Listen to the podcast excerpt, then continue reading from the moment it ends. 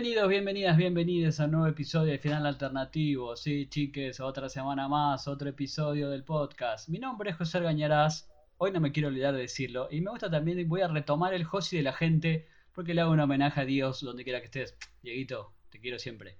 Pero este podcast, saben que no estoy solo, es un esfuerzo colectivo de cientos y cientos y miles de personas.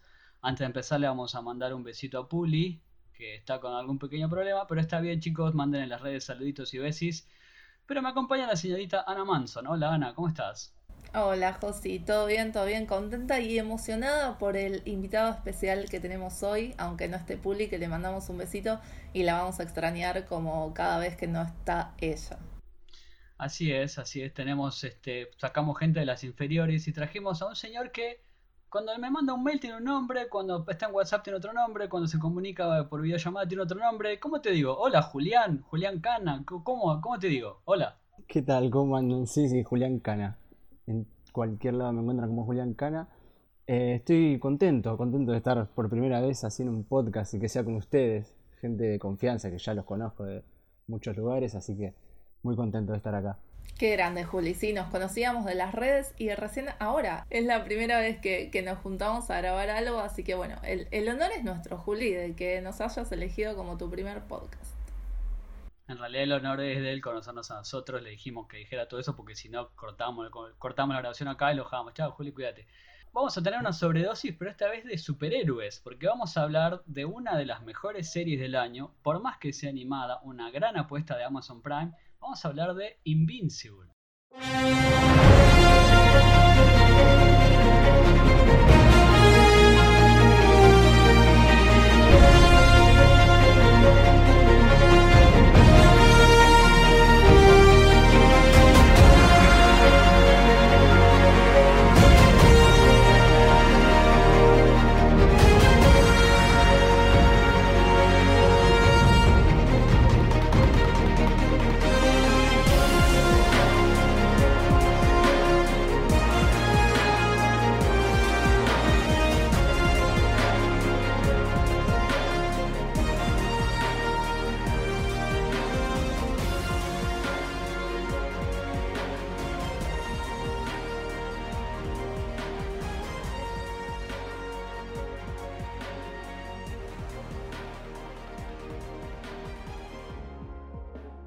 Una de las grandes apuestas de Amazon Prime, como lo dije antes de escuchar esta musiquita, que les hago una digresión que siempre me gusta tenerlas, son todas muy parecidas las musiquitas, las de Falcon and Winter Soldier, WandaVision, creo que ahí algo perdimos, ya no tenemos ese toque mágico que separaba a series de otras. Creo que lo último más o menos grosso que escuché fue Wonder Woman. Pero les quiero decir que a mí me encantó la serie, ya de entrada voy a decir que me hice muy fan de todo, me leí todo el cómic, sé todo lo que va a pasar, pero esta serie cambia mucho, adapta mucho, la hace mucho más, comillas, televisable, y creo que me dieron sus primeras impresiones. Ana. Eh, me encanta esto que decís, Josi, porque está buenísimo cuando la adaptación puede hacer cosas y puede aportar a la historia cosas que otro medio como el cómic de repente no, no tiene y me parece que es una de las ventajas de que esté ya redonda la historia, ¿no? De que esté terminada y que a nivel audiovisual la puedan reorganizar para aportarle distintas cosas a la historia, como decíamos. En cuanto a que el género está un poco saturado, sí, estoy de acuerdo, hay como cierta fatiga eh, con los superhéroes. Por eso yo al principio miré Invincible con un poco de desconfianza, si bien sabía cuál era la premisa y eso era lo que me atrapaba porque era como el diferencial de esta serie llegó un momento en que en el primer episodio, que arranca lento, arranca como genérico y tarda mucho como en construir este mundo y, en meterte en código, eh, en un momento lo dudé, en un momento lo dudé porque dije, ¿qué tiene para ofrecerme esta serie de distinto a todo lo que ya vimos hasta ahora? Pero bueno, es una propuesta animada, tiene un elencazo de voces y la verdad que creo que la favoreció mucho este formato de Prime, de estrenar tres episodios juntos eh, porque te hace como entrar y ya ahí sí, ya está, ya una vez que estás en código quedas, o por lo menos yo quedé enganchadísima. Eh, yo con vos acá estoy súper de acuerdo, Ana, porque a mí, por ejemplo, yo no conocía absolutamente nada de, la serie, no conocía nada del cómic, no sabía que estaba basada en un cómic ni siquiera, pero lo primero que me llamó la atención fue eh, los actores de voz, con todo eso, primero que me compró y después empecé a ver cómo se relacionaba con la gente, cómo era que te lo vendían y en eso medio que me terminó de comprar. Es verdad que el primer capítulo arranca bastante lento, me dio miedo que al ser una serie adolescente, por ahí animada, que le costara un poco eh, vendérselo a un público, porque si esta serie por ahí se lo querés vender a alguien o que no le gusten los superhéroes o que diga, no, yo solamente veo dramas con personas, live action, por ahí cuesta un poco, pero si lo metes un poquitito ya en el mundo, ya podés agarrar y, y la serie es increíble. Cuando empieza eso, le agarras la mano, ahí es buenísimo. Me gusta esta disquisición que haces de que cómo le vendés a alguien que no mira series animadas. Es una discusión que tenemos bastante seguido entre nosotros en el podcast y con el público, que rebajan y siempre dicen, no, es animada y es mala. Y la verdad que hemos tenido muchísimas cosas impresionantes en, animación. De hecho, es uno de, no es un género, pero es una de las cosas que más nos gusta. Y como les decía, estaba, está basada en un cómic, está buenísimo eso que Julián no supiera que estaba basado en un cómic, porque quiere decir que llega un público. Para mí ya esto de la fatiga de los superhéroes también hace que haya un público que espera historias de superhéroes. Esta historia es una deconstrucción también de todos los tropos de esa historia. Está basada en, me pongo de pie, en un cómic escrito por el señor Robert Kirkman, que seguramente lo conocen porque es el escritor de The Walking Dead, una serie también que tuvo y tiene su adaptación, que yo confieso que la sigo viendo. Empezó en 2003 con un dibujante llamado Cory Walker, sí, es espectacular de Walking Dead, que luego fue cambiando a Ryan Otley y como dijo Julián es una coming of age hasta que llegamos a lo que aquí sería el final de la primera temporada y esa, esa jugada también de cambiar cosas del, cómic me pareció brillante, tiene cosas que agrega, eh, los trajes los cambia, pero todo tiene una onda muy light, muy aventurera, que eso me, gustó mucho, esa cosa de adolescente de, este mundo que ya sabemos cómo es, pero llega Mark y dice, bueno, a mí me encanta esto. Claro, eh, siento en ese sentido Mark es como un protagonista muy clásico, eh, muy de, de, una narrativa que ya estamos acostumbrados a ver en un montón de estos productos. Por eso al principio como que me costó eh, engancharme en el sentido de entender cuál era el diferencial de esta serie. Ojo, por ahí nosotros somos el público que ya a esta altura le está buscando como, bueno, a ver en qué es distinta esto a todo lo que vimos antes. Eh, pero ponele a mí ya de por sí que sea un producto de Robert Kirkman me eh, convenció. Por más que The Walking Dead, yo les digo la verdad, chicos, le solté la mano hace un montón de tiempo. Pero bueno, ya cuando, cuando me dice Robert Kirkman es como, ah, bueno, listo, palabras mayores. O sea, sé que va a tener algo distinto. Eh, porque The Walking Dead también fue eso, lo que hizo un poco de traer algo distinto al, al género de zombies. Y sabía que en este lado pasaba por la relación familiar o por la relación puntual de, de, Mark con su padre. Lo que no sabía era cómo iban a llegar hasta ahí. Y me parece que eso fue lo interesante de descubrir, tanto para los que no conocíamos eh, la historia en su totalidad, como, como dice Josi, para los que habían leído el cómic, porque cambiaron eh, la forma en la que llegan a esa revelación. Eso está bueno también. Es verdad, eso a mí, a mí me gustó mucho que no se perdiera el, no sé si la palabra es dinamismo, pero que Mark siga siendo un adolescente y no pierda esa, ese gusto por, el, por vivir esa vida y además quiera ayudar a la gente, ser como su padre, que lo tenga como un modelo a seguir hasta que pasa lo que todos ya sabemos, pero que no se transforma en una serie más adolescente que decir, bueno, miren, tenemos sangre, pero eh, no nos diferenciamos del resto, seguimos siendo una adaptación genérica y por suerte no pasó. Yo tenía miedo de decir, bueno, está bien, tiene bueno, buen elenco, tiene gente importante atrás, pero que te quisieran comprar con eso y que dejaran el resto de lado diciendo, bueno, mira, somos nosotros, pero lo que tenés es esto, tomalo o déjalo. Me encanta. Creo que no podemos dejar pasar que el elenco de voces cuando le empezaron a dar, todos dijimos, wow, esto es espectacular. Desde el mismísimo Steven Yeun, que ahora está al tope de todo, siempre fue un gran actor, Creo que acá lo está mostrando mucho más. Este, vamos a meter algunos spoilers, porque si no la viste por ahí, pero en la escena final, cuando, en el capítulo final, cuando discute con el padre y ves todos esos matices del amor que tiene con él y dice, no, ¿qué está pasando acá? Y su padre es el gran J.K. Simmons, que me pongo de pie, o sea, si lo viste en mil cosas, pero tenés esos dos ya. Y después la madre, Debbie Grayson, es Sandra Oh, que les digo que en el cómic era un personaje bastante menor, pero yo digo, no, pero pará, ¿cómo puede ser que una actriz haya agarrado esto y después ves lo que hace ella, cómo le va dando otras cosas al personaje y ese trío familiar me parece que es el pilar del éxito de esta serie. Claro, sí, sí, yo había escuchado esto que vos decís, Josi, que ella tiene un personaje mucho menor en el cómic y me parece que esa es una de las decisiones más inteligentes de la serie sobre todo porque hace que al final, eh, digo, cuando, cuando se desarrolla como esta gran revelación y Mark tiene que elegir, eh, su elección se sienta mucho más orgánica. Siento que toda, toda esa escena, todo ese gran plot twist fue mucho más orgánico gracias a Debbie, gracias a la intervención que Debbie tuvo a lo largo de toda la temporada. Y por supuesto que para transmitir todas estas cosas necesitaban eh, un elenco de voces tan, tan grosso como ellos con J.K. Simmons, eh, que siempre tiene esa cosa imponente, ¿no? Sentía que todo el tiempo era not quite my tempo, que me estaba diciendo Omniman ahí, eh, retándome. Pero sí, sí, tiene, tiene esta cosa de tener muy, muy bien elegidos a los actores. Incluso Steven Young, que es eh, un tipo de 37 años que te hace creer que tiene 17.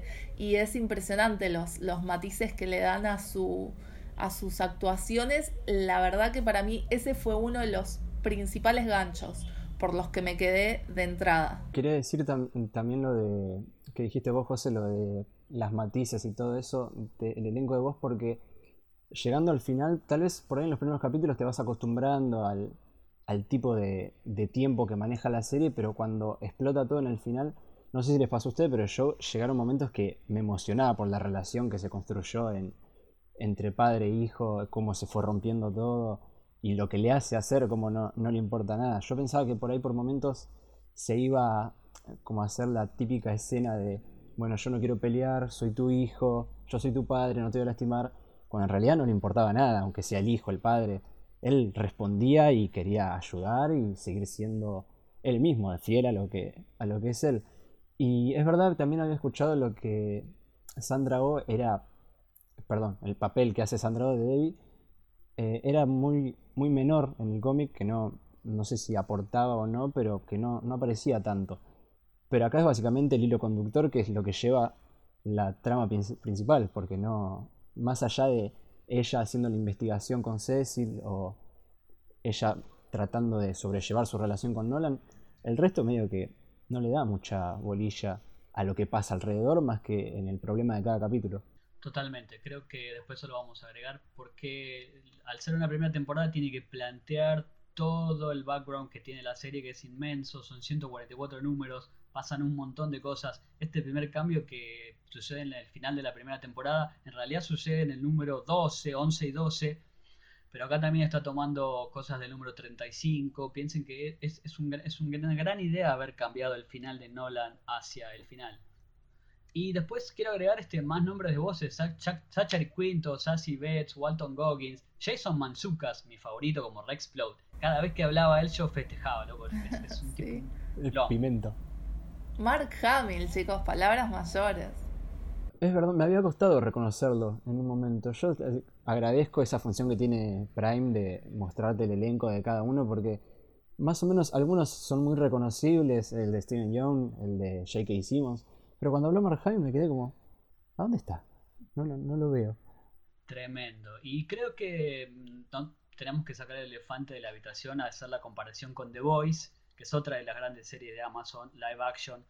Pero creo que The Voice, Garth Ennis, el autor del cómic, odia con su alma a los superhéroes, quiere verlos todos rotos y destruidos, y eso se nota mucho en la serie. Pero Robert Kingman, no, Robert los ama y, a pesar de que pasan mil cosas horribles, al final del día Mark sigue siendo un humano y está buenísimo eso. Sí, tal cual, tal cual. En The Voice hay un cinismo eh, y, una crítica por el género que acá me parece que no hay, al contrario, es como mucho más luminoso, invincible en ese sentido, a pesar de que también sea súper violento y de que se tome un montón de libertades eh, con, con el, con el formato, porque se lo permite también al ser una serie animada, que de hecho me resultó muy realista para ser una serie animada, me dio esa impresión, hubo momentos en que tuve que alejar la vista porque me daba impresión lo que estaba pasando a pesar de que fuera animado y, me pareció que ese es un gran logro, pero sí estoy de acuerdo, totalmente de acuerdo en que el tono es distinto más allá de todas las comparaciones y que eh, Mark es un tipo muy con mucha esperanza, o sea, más allá de, su intensidad como adolescente.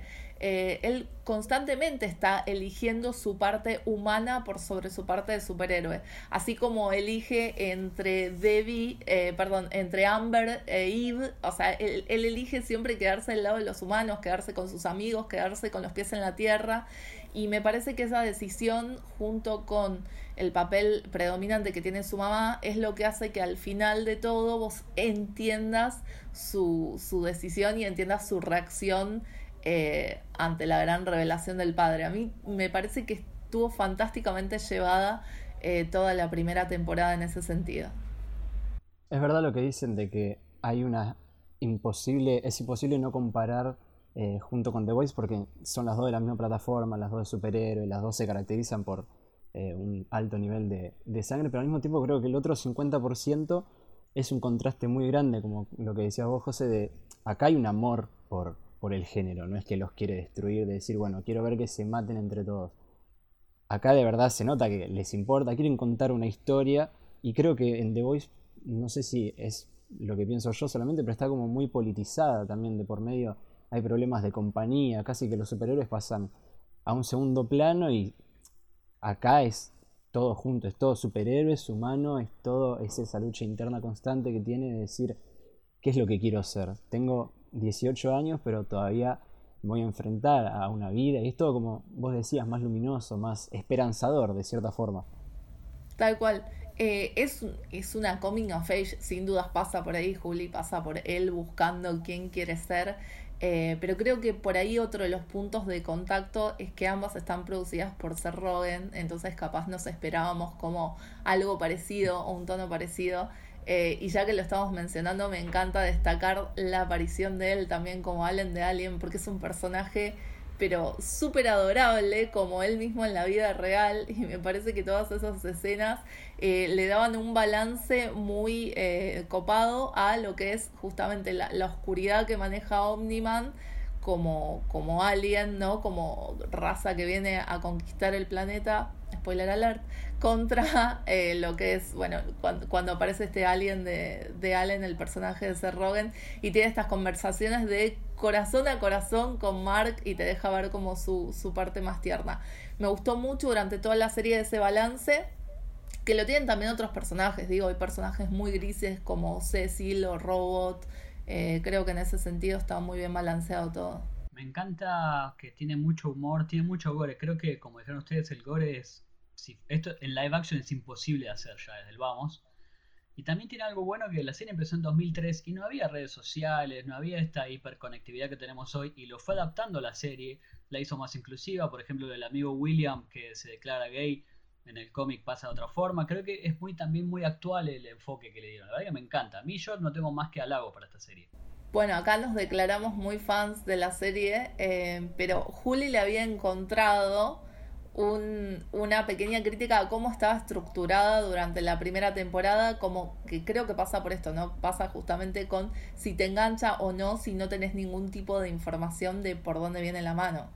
Claro, es verdad, a mí lo que me pasó que es lo, único malo que le puedo encontrar, porque el resto me encantó, está todo perfecto, pero me molestó un poco, no sé si molestar es la palabra, pero la forma en la que están estructurados los capítulos en decir, casi como transformarlo en, no sé si un unitario, pero decir, bueno, este capítulo hay un problema, te mostramos un poco de la trama principal, el segundo te mostramos un poco de la trama principal, te mostramos otro problema, que cada uno de esos problemas, cada personaje va a ser un problema a futuro también. Entonces, es como que te cargan de información en ocho capítulos y medio que la trama principal te queda de lado y vos decís como, bueno, pero me hubieses contado un poco más, me hubieses mostrado cómo se las arreglaba Debbie para eh, conseguir la información o cómo se sentía durante más tiempo, cómo lo enfrentaba, cosas así.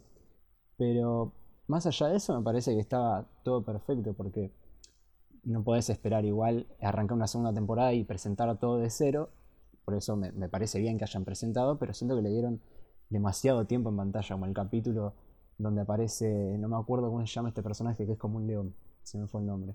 Ah, sí. Ese, que aparece Battle Beast, y es como, está bien, estamos todos re manija porque aparezca, pero te lo dejaron ahí. y me ocupaste todo un capítulo mostrándome lo imponente que es ese personaje y nada más. Pero es como, también tenemos que estar acostumbrados, es como la narrativa, es como cuando dice el formato Marvel, viste, mil comillas de 4, 3 y Sí. 19. Es como la narrativa de, de cómics, de Marvel y de DC. Tenés te plantean algo y a futuro lo harán o no. Por eso digo que juega mucho con esta, con esta cosa de los, de los tropos de los superhéroes, de todo lo que conocemos. Porque es muy Marvel, muy DC, muy Image, eh, que es la compañía que tiene. De hecho, Invincible, Invincible Invencible tiene el logo de la compañía. Creo que si me apurás, chicos, y si les gusta mucho, deberían leer el cómic, que es el mejor, la mejor historia, historieta de superhéroes de la década pasada y de esta también. Epa, Y quería Ah, agregar, sí, palabras la juego mayores. con de todo. Y quería agregar algo también que muy inteligente de esto de antes de que termine la primera temporada confirmar que hay una segunda y una tercera y el manejo de las redes. Creo que es el mejor manejo de redes que vi en mucho mucho tiempo. Sí, eso creo que ayudó mucho también porque la gente empezó a interactuar eh, en las redes con las cuentas oficiales de Invincible cuando no había incluso mucho para interactuar entre nosotros porque no todo el mundo la estaba viendo. Entonces, eh, fue una movida muy inteligente, es uno, creo que es uno de los mejores community manager que tienen las series en este momento. Eh, es una cuenta recomendadísima que aparte aprovecha y hace referencias a otras propiedades de Prime o incluso cosas que nada que ver como eh, de repente Disney Plus cuando estaba pasando Falcon and the Winter Soldier al mismo tiempo, entonces como agarrando otros eh, referentes del género como para darle una vueltita y vincularlo con su, con su propia temática. Me gustó muchísimo cómo estuvo hecho y creo que le dio una manija extra a la serie más de la que se venía generando de, de boca en boca, porque creo que esta serie se difundió más que nada así, ¿no? Como el, fan recomendándosela a otro y diciéndole, no, pero dale una oportunidad porque está buenísima.